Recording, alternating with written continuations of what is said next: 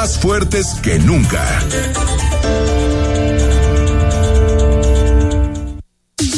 Twitter, arroba Imagen GDL.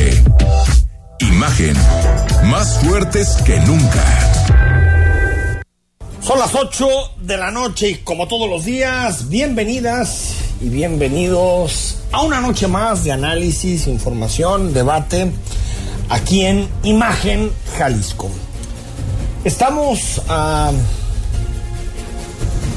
48, a 72 horas, menos 60 horas, digamos, de salir a votar.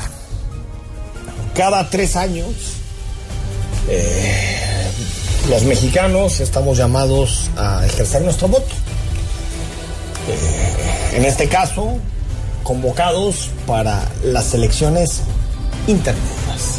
¿Qué significa? Son elecciones que están justo a la mitad entre las, los comicios para elegir gobernador, los comicios para elegir presidente de la República. Las elecciones intermedias suelen ser un, un momento en donde el ciudadano, la ciudadanía en general, tiene la posibilidad de premiar o castigar a los partidos que gobiernan. De premiar o castigar a la oposición en general, premiar o castigar el ejercicio del poder, el ejercicio de gobierno. Tenemos posibilidad de decir, nos gustan las cosas o no nos gustan las cosas. Nos gustan estos partidos, estos no. O tenemos la posibilidad de anular el voto si no nos gustan. Yo no soy mucho de esa tendencia, pero bueno, hay gente que sí, y es respetable. Costó mucho tiempo que en México pudiéramos votar con la plena convicción de que nuestro sufragio contaría. Tal vez yo no soy el más indicado para platicarte esto, porque yo la primera vez que voté fue en 2006. Es decir, 2006, 2009, 2015, 2018, 2021. Son seis elecciones. Esta es la sexta que puedo sufragar. Pero platicando con tus padres, platicando con tus abuelos, es imposible soslayar que en este país costó muchísimo trabajo, muchísimo trabajo que el voto contara. Fueron décadas, décadas y décadas de fraudes décadas y décadas de que tal vez tú que me estás escuchando, o tu papá o tu mamá, pues se registraban para cuidar casillas, se registraban para poder cuidar el voto, pero al final el fraude masivo, sistemático, orquestado por el PRI en sus años de apogeo, era imposible de detener. Todo esto, todo esto que vivimos, yo diría, del nacimiento del México postrevolucionario, a 1997, cuando el PRI pierde la mayoría en San Lázaro, todo esto que vivimos originó este entramado institucional que tenemos para la organización electoral. Tenemos un entramado extenso, amplio, porque somos un país desconfiado. Somos un país desconfiado y como dicen, eh, la burra no arisca, ¿no? Tantos años y tantas décadas de robarse los votos, de robarse las elecciones, pues nos dejó con una desconfianza innata. Y por eso México tiene el sistema electoral más caro del mundo. Y por eso México tiene una, un despliegue electoral que es muy difícil encontrar en otros países. Porque no solamente es el INE, no solamente es la organización de los institutos electorales locales a través de sus consejos distritales, a través de toda esta eh, infraestructura electoral que existe cada tres años y que lo que busca es proteger tu voto y mi voto.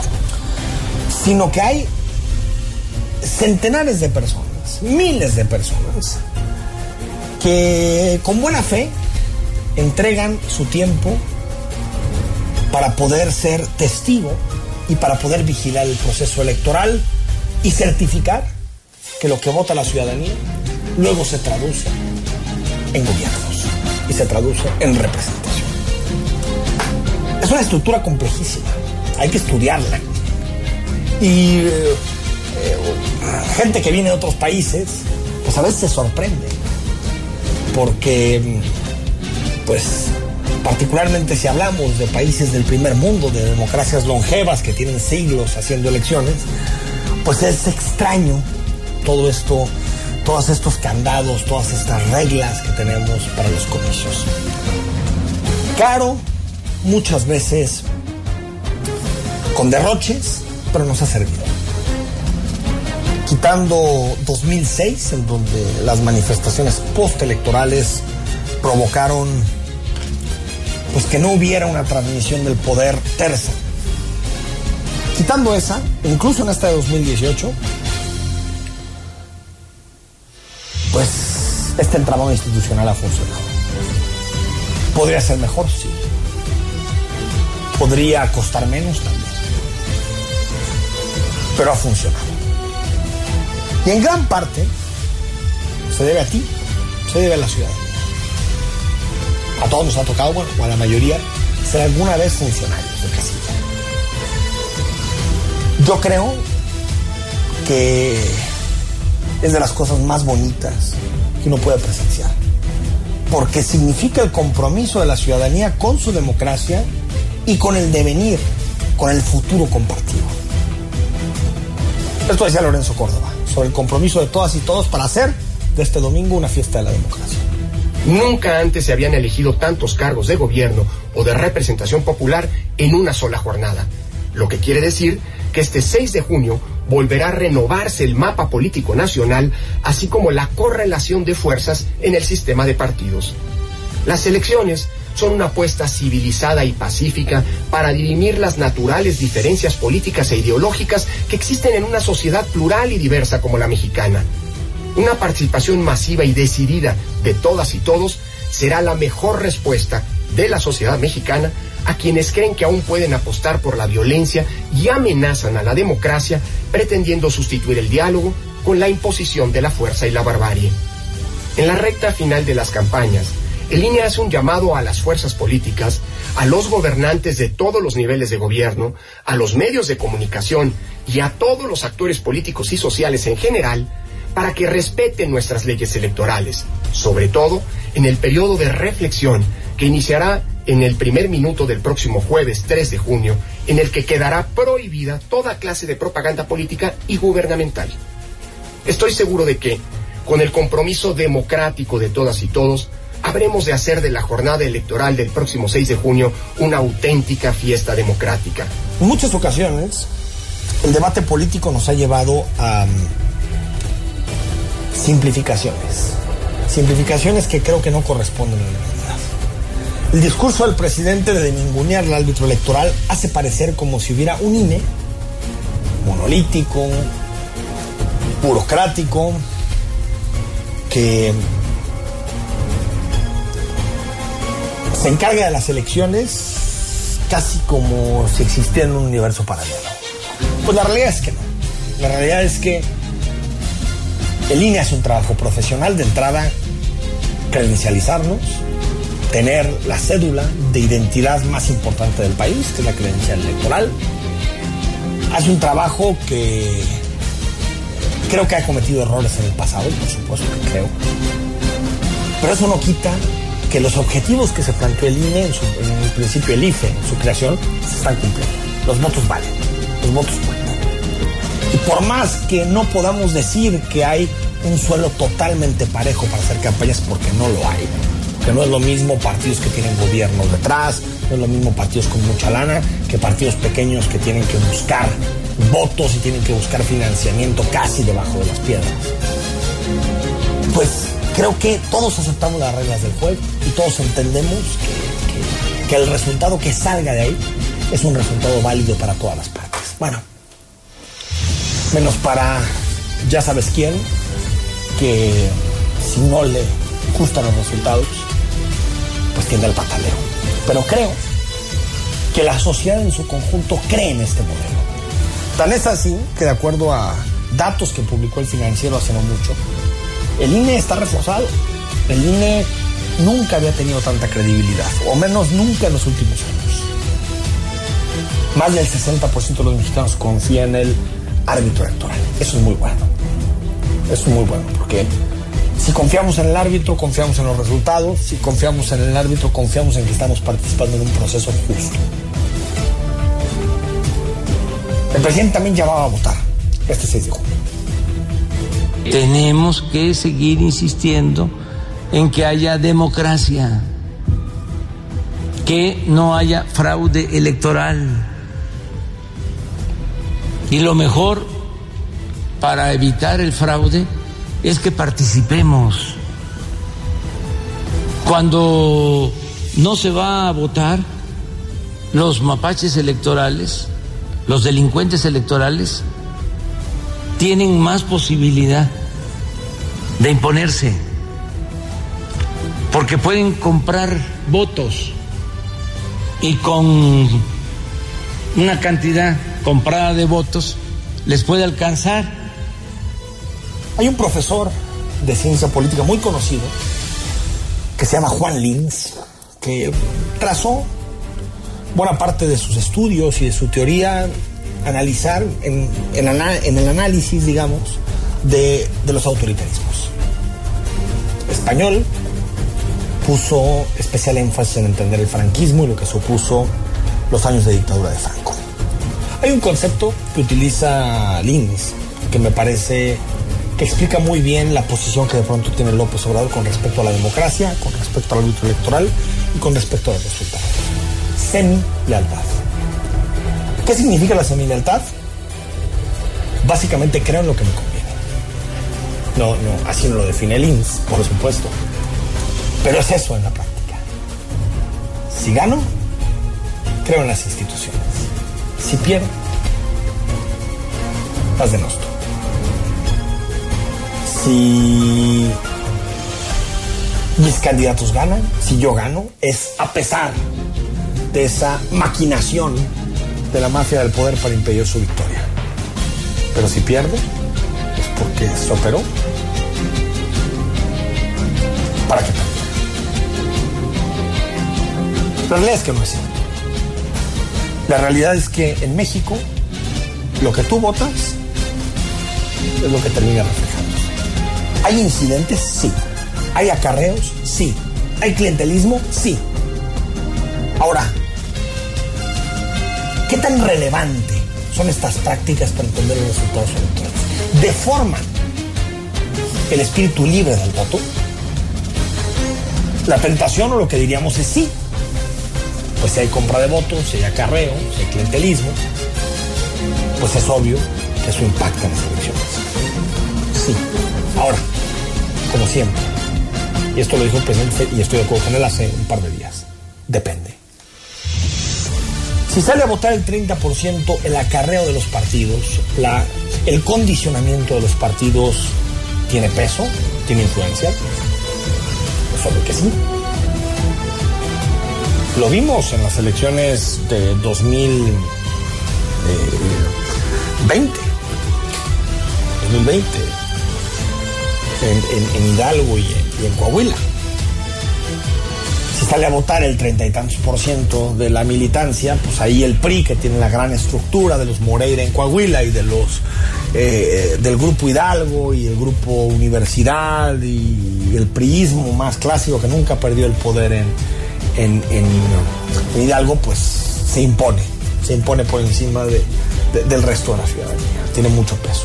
Ahora, si vota el 50, el 55, el 60, el 65%, no hay movilización. No hay tropa, no hay ejército electoral que pueda doblegar a esa gran afluencia electoral. ¿Te quieres preguntar si el clientelismo determina las elecciones? Ve el porcentaje de votación. Si el porcentaje es bajo, sí. Si el porcentaje es alto, no. De ninguna manera. Y en gran medida, esto es lo que va a definir las elecciones. Los niveles de abstencionismo que veamos. Si los niveles de abstencionismo eh, eh, se parecen a lo que ha sucedido en distintos países durante la pandemia, pues sí es posible que la operación de parte de los partidos políticos, de los gobiernos, de los programas sociales, de todo eso tengan una repercusión directa en los resultados. Pero si sucede como por ejemplo en Estados Unidos, en donde sorprendentemente, a pesar de estar en medio de una pandemia, hubo una votación histórica que le permitió a, a Joe Biden ser el presidente de los Estados Unidos. Si sucede así, es imposible controlar eso. Los partidos políticos no tienen suficientes manos, ni tienen suficientes ejércitos de movilización para poder controlar una masa tan importante de votación. El próximo 6 de junio vota. Hay quien dice el abstencionismo es válido. Desde distintos lados, he escuchado dos interpretaciones. La interpretación yo diría antisistema, donde dicen el abstencionismo es que la gente ya no cree en el sistema, entonces se queda en su casa como rebeldía. Me hace medio romántico. ¿no? no hay un estudio serio sobre abstencionismo que sostenga eso. Y hay una escuela más de corte liberal que dice, ¿por qué fregado tienes que decir a la gente lo que debe hacer? Si se quiere quedar en su casa, que se quede. Yo creo que no, porque me parece que um, una vida integral no solamente es atender tus asuntos personales, no solamente es atender a tu familia, no es solamente estar con tus amigos, no es solamente salir, no es solamente hacer chamba, también significa comprometerte con tu comunidad. Y comprometerte con tu comunidad puede tener distintas facetas, desde asociaciones hasta organizaciones, pero también el voto. Porque um, el voto es el acto político de mayor relevancia. Hay quien lo ha querido sustituir por muchas cosas, por referendos, por consultas para ti.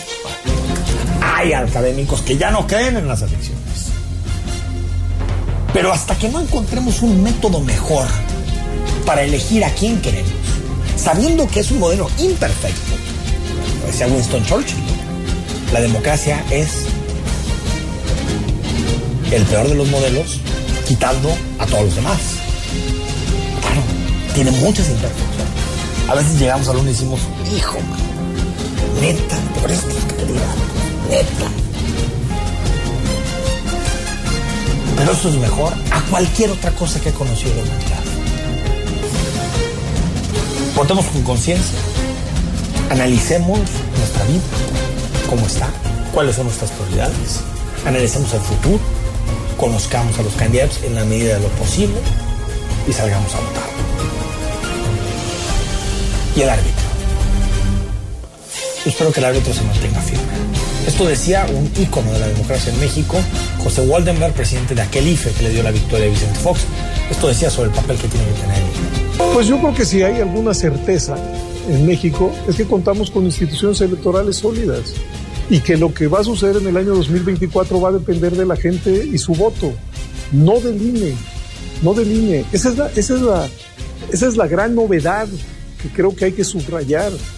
Eh, los candidatos llegan a los gobiernos y al, y al legislativo si obtienen o no votos.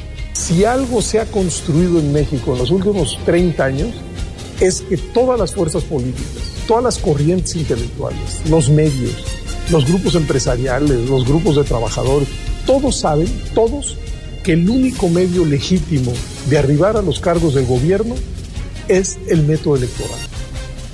A mí me parece que el INE ha hecho un papel muy digno. Con equivocaciones, sí. Yo no, yo no, yo no aspiro a la perfección, no aspiro a que las instituciones, sus integrantes sean perfectos y nunca se equivocan.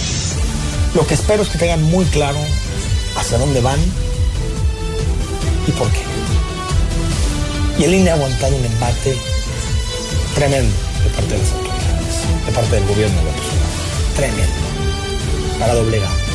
Con amenazas de investigaciones, con amenazas de meter a unidad de inteligencia financiera, con campañas para revivir viejos escándalos y quitarle legitimidad a los candidatos, con eh, acechos, con amenazas de parte de candidatos como, como Félix Salgado Macedonio que dijo, si a mí no me dicen que yo soy candidato, yo me niego a participar y vamos a impedir que haya votaciones.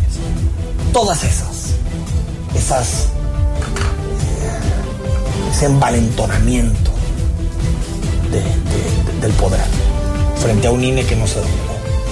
Y que no se doblegaron ni los consejeros icónicos como Murayama y Córdoba, pero tampoco algunos de los que este gobierno propuso. A veces hay que darles más crédito. Fallan muchas cosas en México, pero algunas funcionan. Algunas están funcionando y están demostrando que son capaces de resistir a las amenazas y la concentración del poder. Veremos. Lo que sí, votar y confiar en el árbitro, porque así ha sido, al menos, desde 1997. Al corte. Estamos en imagen, regresamos, entrevistas, información, análisis y hoy pasamos al jueves, el día de libros. Con eso terminamos el programa. El análisis político. A la voz de Enrique Tucent. En Imagen Jalisco. Regresamos. El INE es la única fuente oficial de los resultados electorales y los comunica de tres maneras. El conteo rápido informa las tendencias de los resultados finales la misma noche de las elecciones, a partir de una muestra aleatoria y representativa de las casillas. El PREP, programa de resultados electorales preliminares, informa en tiempo real los resultados preliminares de la elección, a través de los datos que integran las y los ciudadanos en las actas. Y los cómputos distritales que informan los resultados oficiales. Este 6 de junio, vota. INE. En Jalisco creemos en la democracia. El Tribunal Electoral del Estado de Jalisco, como máxima autoridad, resuelve las controversias que se susciten con motivo de las elecciones de gobernador, diputados e integrantes de los ayuntamientos. Protegiendo en todo tiempo los derechos político-electorales de las y los ciudadanos jaliscienses. Por una cultura de la legalidad. Tribunal Electoral del Estado de Jalisco. Las campañas políticas han terminado. Fue un periodo muy intenso en donde las y los candidatos nos dijeron qué proponen para el país. Ahora nos toca informarnos, comparar y decidir. La elección más grande de la historia está en nuestras manos. Involucrarnos fortalece nuestra democracia, porque somos las y los ciudadanos quienes hacemos elecciones certeras y transparentes. Por eso, no hay fraude. Este 6 de junio, ven a la fiesta cívica y vota. INE. ¿A quien crea que tu voto vale una despensa? No. ¿A quien crea que tu voto vale unos pesos? No. ¿A quien crea que puede obligarte a votar como él o ella quieran? Dile no. No, no, no. Tu voto es secreto y tu derecho es ejercerlo en libertad. Si quieren comprar o condicionar tu voto, denuncia ante la Fiscalía Electoral que investiga y persigue los delitos electorales al 808-33-7233 o en www.fedenet.org.mx. Este 6 de junio, el voto sale y vale. INE tiene tanto poder que aunque tu candidata o candidato no gane, igual cuenta. En el frente de la boleta están las candidaturas de mayoría relativa. Detrás, las candidaturas de representación proporcional. Cuando marcas la candidatura de tu preferencia, también estás votando por la lista de representación proporcional del partido que elegiste. Y si tu candidato o candidata no gana, tu voto sigue contando para elegir a quienes integrarán la Cámara por representación proporcional. El 6 de junio, tu voto sale y vale. Contamos todas, contamos todos. INE. Alejandro Moreno, presidente nacional del PRI. Al PRI nunca le quedó grande ninguna contingencia. Nuestros gobiernos le hicieron frente a huracanes, terremotos e inundaciones y siempre sacamos al país adelante. Pero gobernar no es cuestión de palabras. En el PRI defenderemos los apoyos que cuidan a la población, firmes contra el coronavirus y en defensa de la economía familiar. Porque fuimos, somos y seremos el Partido de México. Estás escuchando Imagen Jalisco con Enrique Tucent. Facebook, Imagen Radio Guadalajara. Imagen, más fuertes que nunca. Estamos en Imagen, noche de jueves.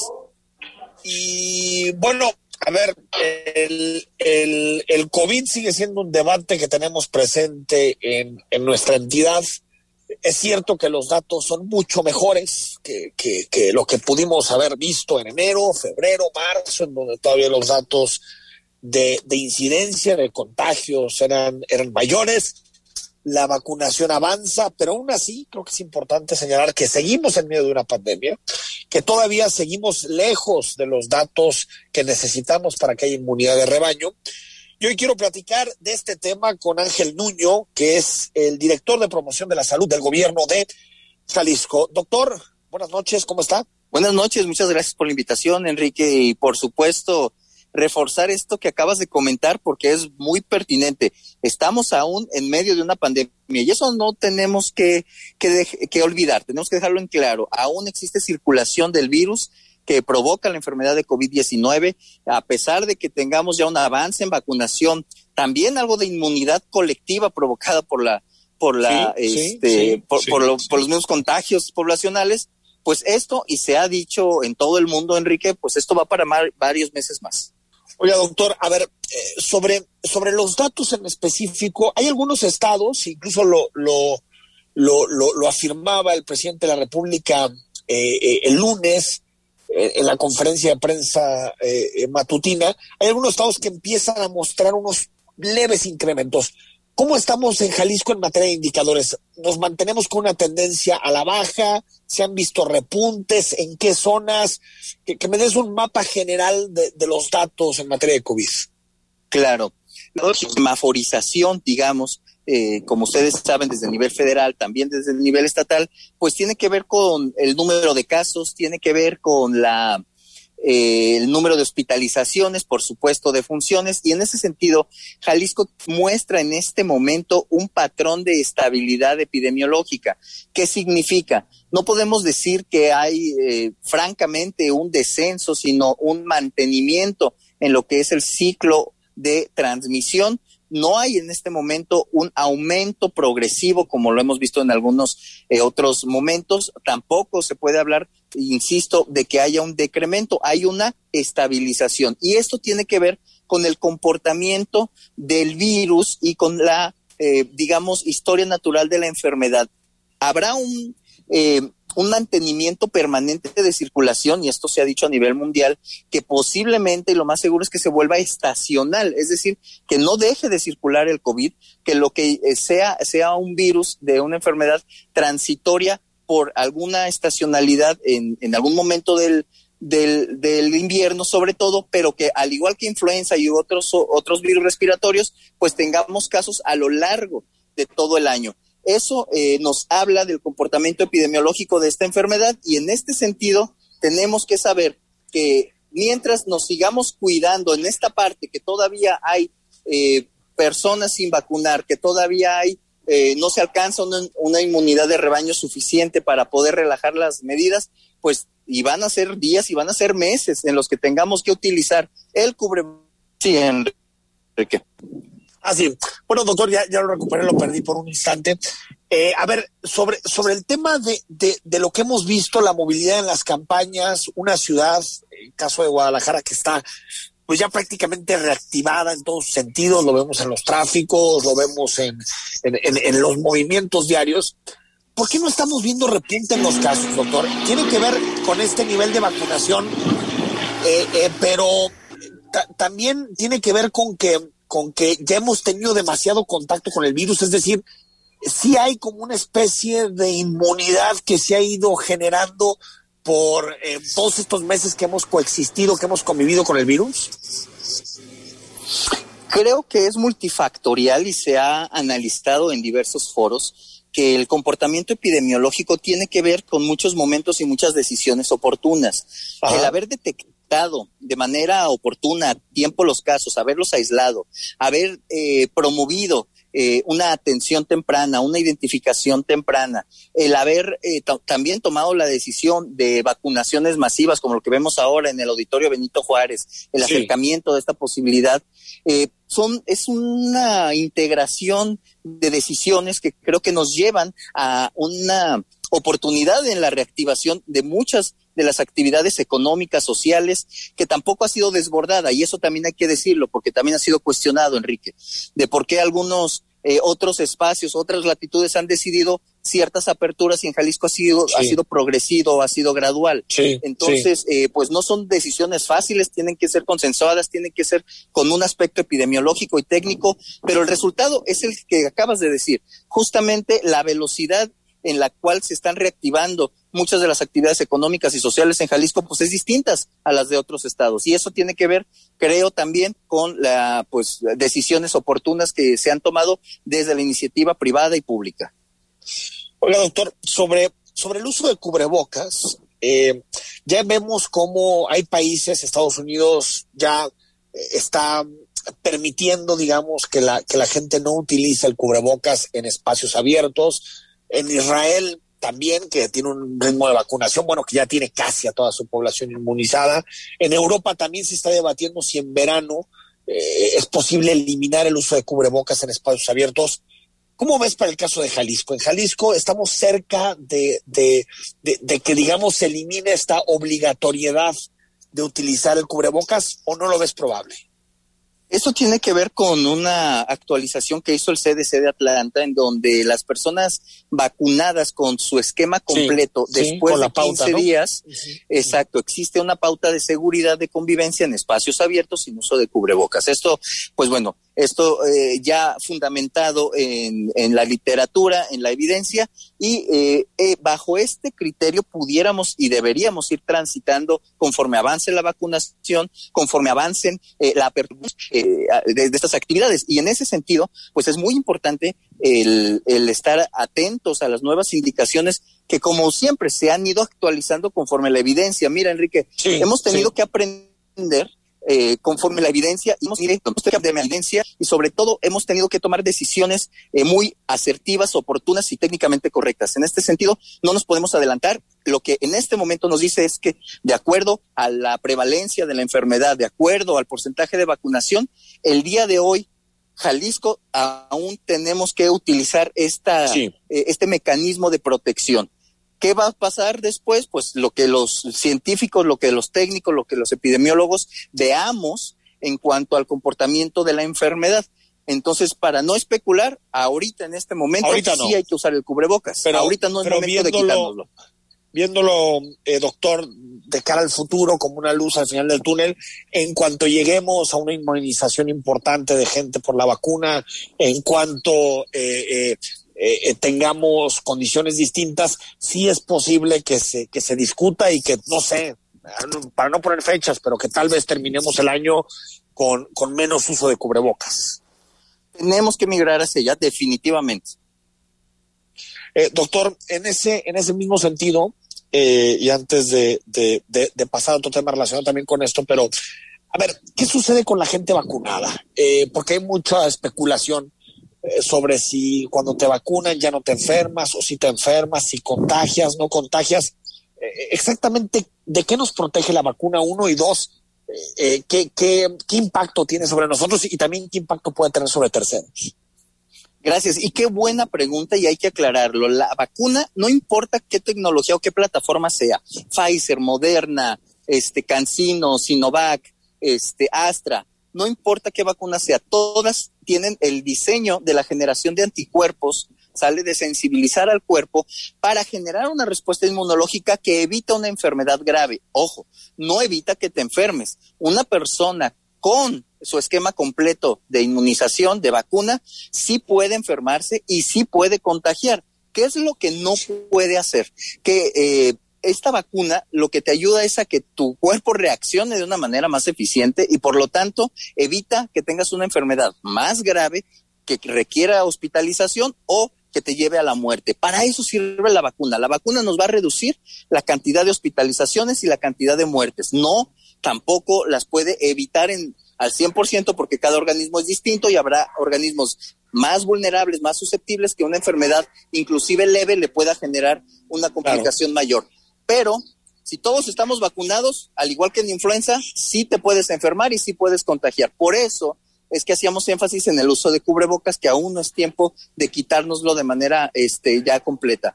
Que sí tenemos que saber que la vacunación nos acerca a evitar más hospitalizaciones y muertes, pero el COVID, al igual que, la influenza y otras eh, enfermedades eh, que se transmiten a través de esta vía, a pesar de la vacunación, sí se puede transmitir.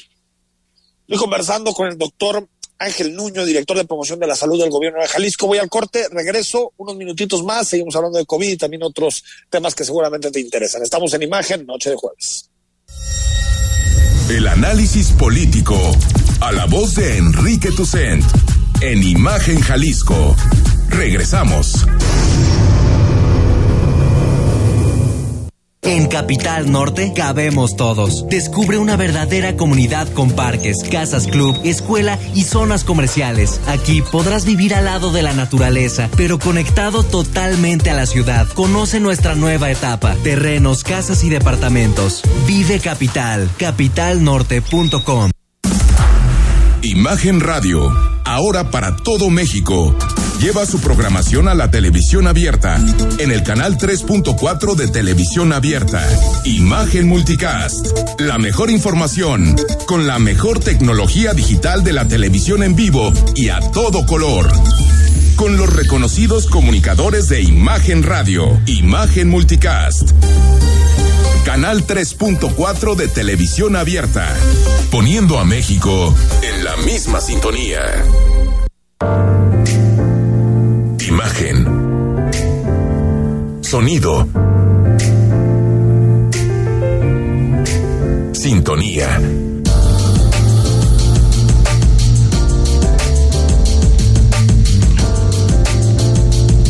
Poniendo a México en la misma sintonía. Queremos conocer tu opinión. Envía un mensaje de texto a nuestra cuenta de WhatsApp 33 33 69 45 22.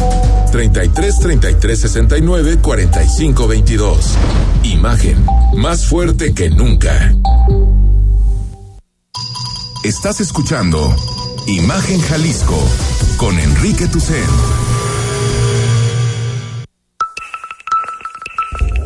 YouTube, Imagen Radio Guadalajara.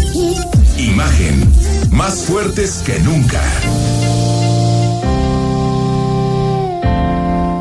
Yo siempre he sido de la idea de decir a la gente hay que confiar y el 99.99% de las vacunas que se han aplicado están bien y, los otros casos son más anécdotas que realmente eh, casos generalizables. Pero esto no quita que te puedas enfermar, esto no quita que puedas llegar a salir positivo en una prueba de COVID. El asunto es, la vacuna va a ayudar a que enfrentes mejor la enfermedad y a que no, digamos, tengas mayores posibilidades de que no se agrave. Es eso, ¿no? prácticamente es eso, eh, dar confianza, como tú bien lo dices, es una vacuna muy segura, es una vacuna que no posee al virus, por lo tanto no te puede generar la enfermedad. Como cualquier vacuna, puedes tener una reacción que el mismo organismo, porque es una molécula, es una partícula ajena, entonces puede generarte eh, dolor en el brazo, el brazo pesado, sí. malestar general, fiebre, sí, pero eso sí. es porque tu cuerpo está reaccionando a una sustancia ajena a él, entonces no te va a generar la enfermedad, hay que tener confianza en eso, en este sentido, en Jalisco no ha sucedido y esperemos no suceda, pero hacemos todo lo posible porque no exista este tipo de incidentes, no hay necesidad, puesto que las vacunas eh, son están suficientes, ahí. están ahí, claro, eh, y no es, no hemos sabido qué ha pasado en otras latitudes, sin embargo, pues hay que considerar que también hay un cierto tipo de, de factor humano que, que es con, que hay que considerar, pero eh, definitivamente eh, no es un error de, de, proceso, no es un error de sistema, las vacunas están programadas, las vacunas están custodiadas en todo momento, y esto es bueno decirlo, no se venden, no hay vacunas fuera de los centros de vacunación. Si a alguien le ofrecen vacunas fuera de un no centro de vacunación, no, no es, cierto. Es mentira. no, sí, es, es mentira. mentira. no se dejen engañar.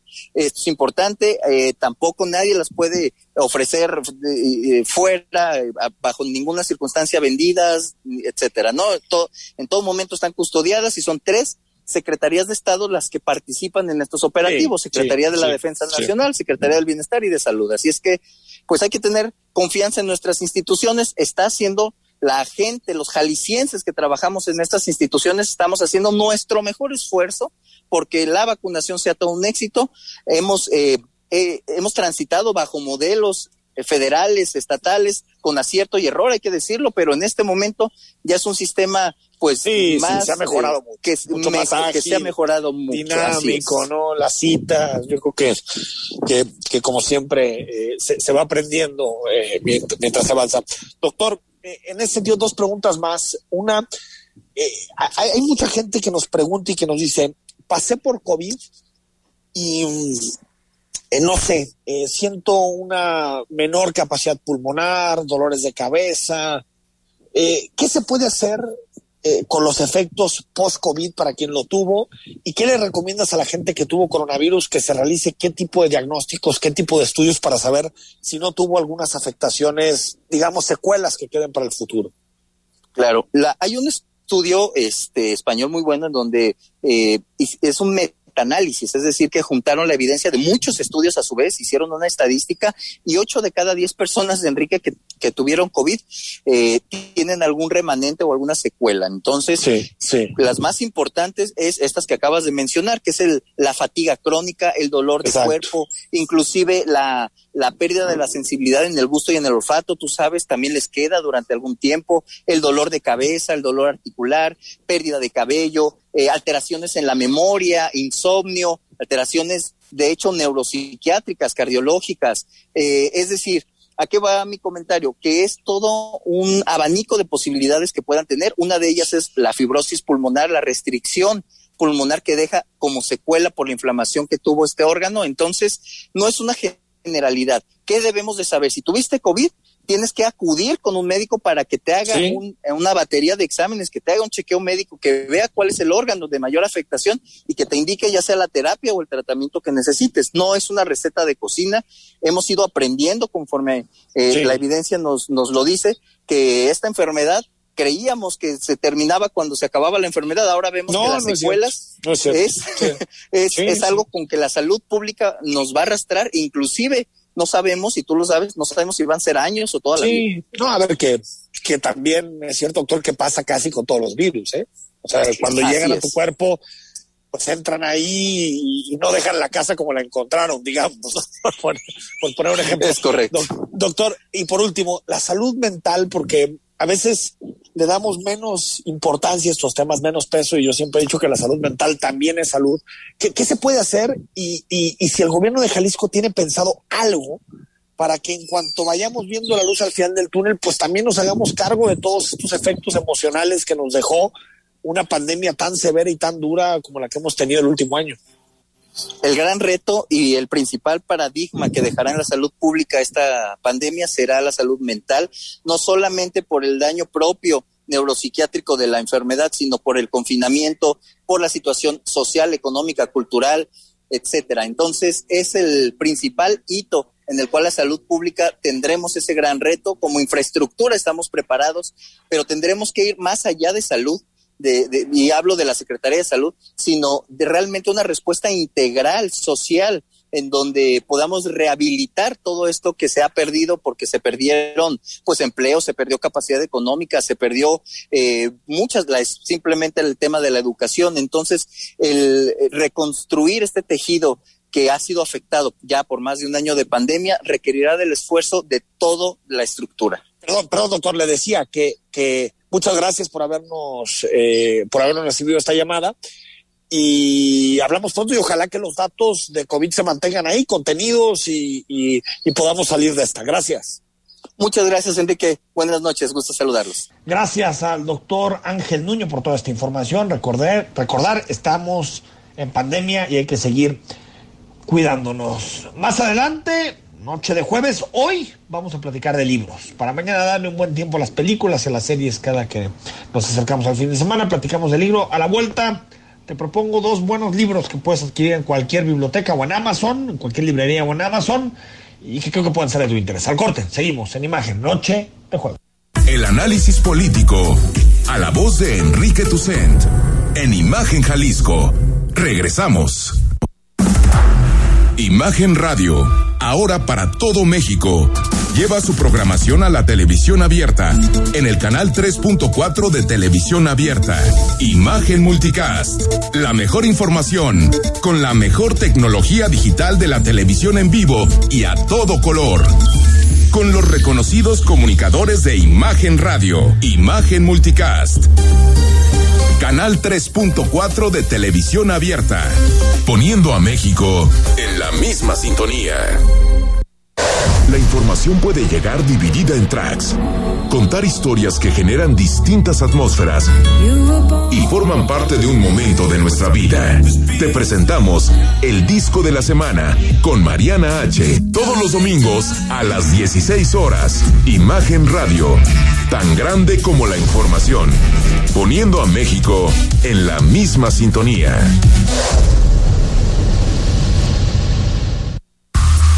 Imagen. Sonido. Sintonía. Nuestro sonido es Imagen Radio.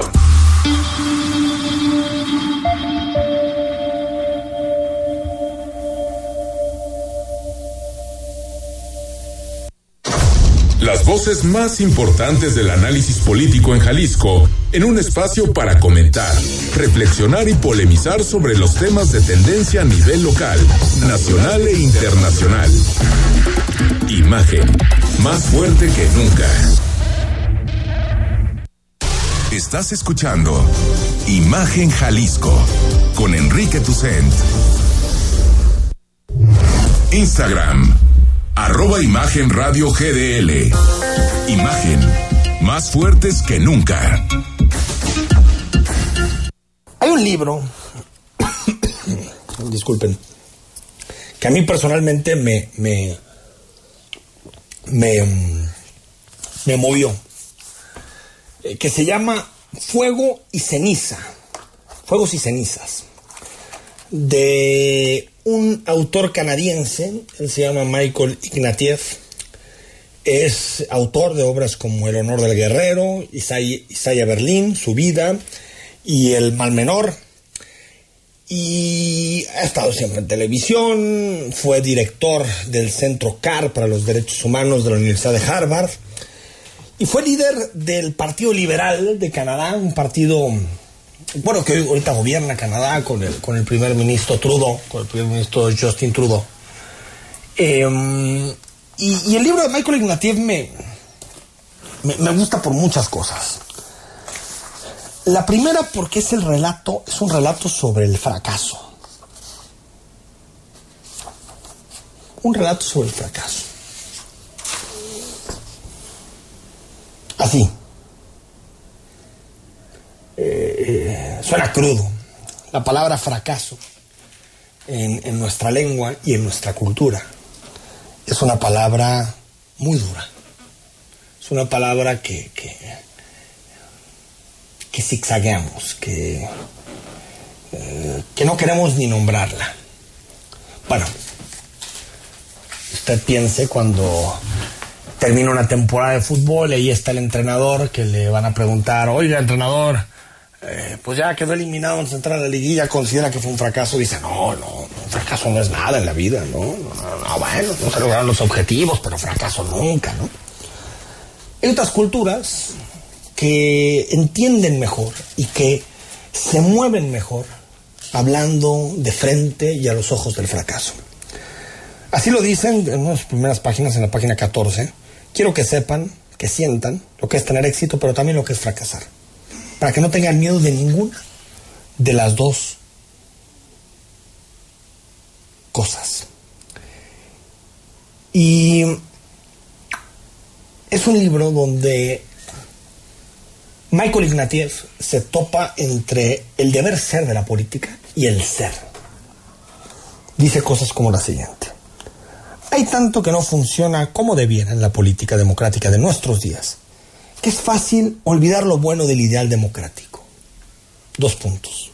La fe, continuamente puesta a prueba, en que los hombres y las mujeres corrientes pueden elegir adecuadamente a aquellos que van a gobernar en su nombre. Y en que aquellos que elijan pueden gobernar con justicia y compasión. Y dice, he vivido de acuerdo a esa fe. Y este libro es una prueba de que me sigue acompañando. Michael Ignatieff dejó su cómodo lugar en una de las universidades, o tal vez la universidad de más prestigio del mundo, Harvard, para meterse en la política. Y en este libro narra por qué, su vida, lo que se topó. Y todo lo que supone esa brecha entre el ideal y la realidad. Y cómo um, él se topa y se va topando en el trayecto con muchísimos problemas. Y yo creo que con lo mejor y lo peor de los seres humanos. Porque hay quien dice que en situaciones de desesperación y en situaciones de lucha encarnizada por el poder, el contexto detona y saca lo peor del ser humano. Yo creo que no. Yo creo que saca lo peor y lo mejor.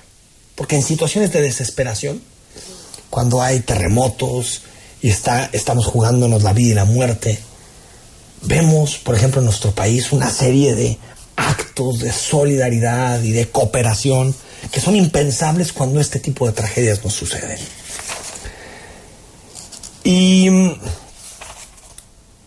uno piensa, y creo que es el caso de Ignatieff, que con los objetivos correctos, con las metas correctas, todo se irá dando por el camino. Si tienes la convicción adecuada, si tienes las ideas claras, no necesitas más. Y lo que se da cuenta Michael Ignatieff es que no. Que te pueden aniquilar desde tu propio partido. Bueno, como le pasó a Margaret Thatcher en su momento. Como le pasó cuántos mexicanos, ¿no? cuántos candidatos que después su partido los, los entrega. Y mm, puedes esperar lo peor de enfrente. Puedes esperar también que digas cualquier palabrita mediana en este programa o en cualquier otro. Y que tus rivales lo utilicen eh, despiadadamente contra ti. En las redes, en los medios. Y, que te des cuenta que para hacer política, para hacer cambios, se necesita mucho más que las convicciones adecuadas. Hay que tener un carácter, una forma de entender el poder. Eso no quiere decir ser un corrupto, eso quiere decir tener ciertas habilidades. Y Michael Ignatieff las narra. Es alguien que estuvo tres años al frente, que buscó ser el primer ministro de Canadá, no lo logró, fue derrotado por Stephen Harper, en ese momento el candidato del Partido Conservador. Y es un libro muy recomendable. Editorial Taurus. Taurus.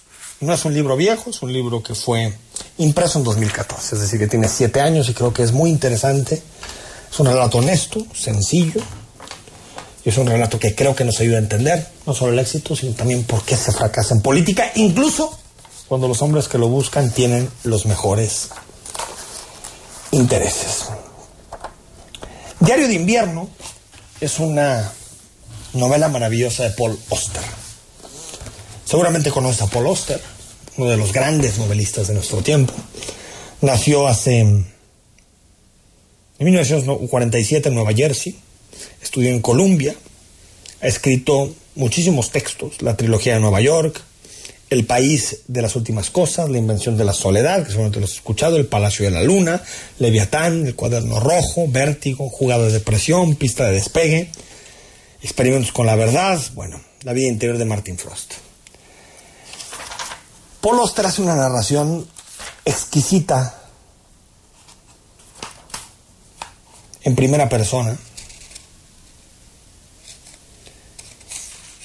sobre la vida, sobre lo que nos sucede, lo que nos ocurre. Todo, el amor, el desamor, eh, los amigos, la muerte, la familia. En una especie de narración que combina distintos tiempos y en donde el autor lo que logra es que tengamos mucha empatía con la narración. Que sintamos. Que sintamos cosas que, que vivimos, particularmente en nuestra infancia. Él lo hace, por ejemplo, con el béisbol en verano. Pero tal vez tú puedas pensar lo que era tener 8, 9, 10 años en una Guadalajara tranquila, segura, en donde podías quedarte hasta las once y media, 12 de la noche en el parque, en verano, cuando estabas de vacaciones. Y sientes nostalgia, porque es como si, si el tiempo no pasara. Recuerdas los golpes, tus caídas, recuerdas los primeros desamores. Y después, la vida adulta. Esa vida en donde la responsabilidad marca todo. En donde llegan nuevas personas y en donde la vida se vuelve más complicada. La relación que mantiene Paul Oster con el invierno explica muchas cosas de la relación. Pero es una aventura de cambios, una aventura de movimientos, que nos permite entender lo que es al final la vida. Una serie de sucesos, una serie de personas, una serie de presencias que nos llenan y una serie de ausencias que se van. Diario de invierno, anagrama, fácil de leer. Te vas a picar seguramente. Con cualquiera de los dos te vas a picar. Fuegos y cenizas de Michael Ignatieff, Éxito y fracaso en la política, Diario de invierno de Paul Oster. Maravillosos dos textos. Nos vamos. Mañana es viernes y como es viernes tenemos análisis, temas, entrevistas y tenemos recomendaciones cinematográficas. Muy buenas noches. Soy Enrique Tucen y hasta mañana viernes. Escucha Imagen Jalisco con Enrique Tucent de 8 a 9 de la noche 93.9 FM Imagenguadalajara.mx Imagen más fuertes que nunca.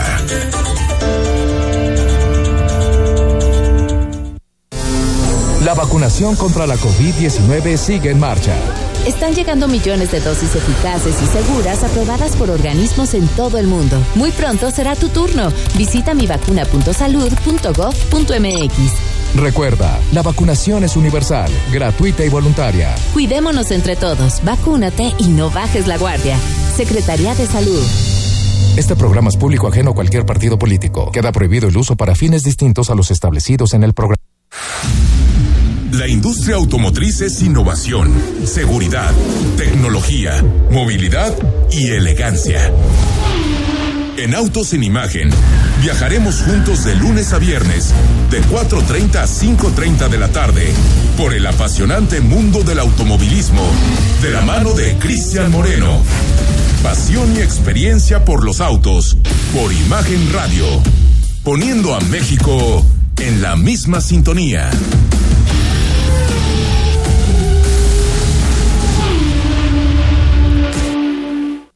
Tienes entre 50 y 59 años de edad, vacúnate contra la COVID-19. Regístrate en mivacuna.salud.gov.mx. Con tu CUR, un correo electrónico y un número telefónico. El día de tu cita acude puntual. Si necesitas segunda dosis, te informarán dónde y cuándo la recibirás. Cuidémonos entre todos. Vacúnate y no bajes la guardia. Secretaría de Salud. Este programa es público ajeno a cualquier partido político. Queda prohibido el uso para fines distintos a los establecidos en el programa. XHSC 93.9 MHz con 200.000 watts de potencia, transmitiendo desde Avenida Rubén Darío 746, Prados Providencia, código postal 44190, Guadalajara, Jalisco. Imagen, poniendo a México en la misma sintonía. Está usted escuchando Imagen. Sintonía. poniendo a México en la misma sintonía.